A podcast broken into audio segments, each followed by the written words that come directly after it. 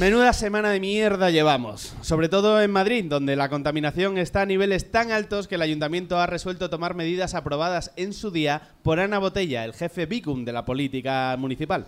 Medidas como que no se puede aparcar en el centro de Madrid, excepto si eres residente, persona con movilidad reducida o Esperanza Aguirre que aparca donde le sale de los cojones.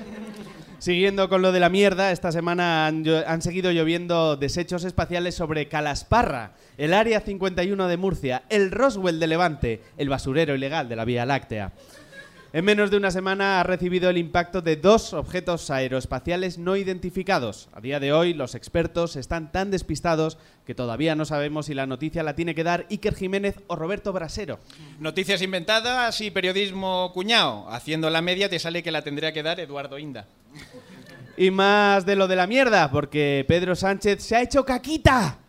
El candidato socialista a presidente del gobierno y a Ángel de Victoria's Secret se ha rajado de una entrevista que le iba a hacer Ana Pastor, la mafalda del periodismo. El equipo de Sánchez asegura que se debe a problemas de agenda, por lo que suponemos que de aquí al 20 de diciembre veremos al líder socialista en varios debates, de los de Gran Hermano, que son los que hacen los domingos. Eh, no pueden encontrar de verdad un domingo tarde, noche libre. Tienen meeting, merienda, cena todo el mes. Problemas de agenda para mí es que han mirado la agenda y han dicho, eh, pues no. Y por último, la noticia de impacto es que Sony ha anunciado que dentro de unos meses dejará de fabricar cintas beta. Bueno, ya están aquí todos los usuarios de beta de España que se han reunido.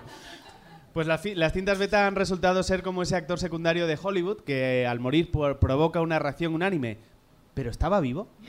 Un sentido recuerdo para Intereconomía. Y el resto de las noticias no os las contamos, os las preguntamos. Lo de las noticias. Todos los viernes en la Beat Station de Madrid y cada domingo en www.lodelasnoticias.com.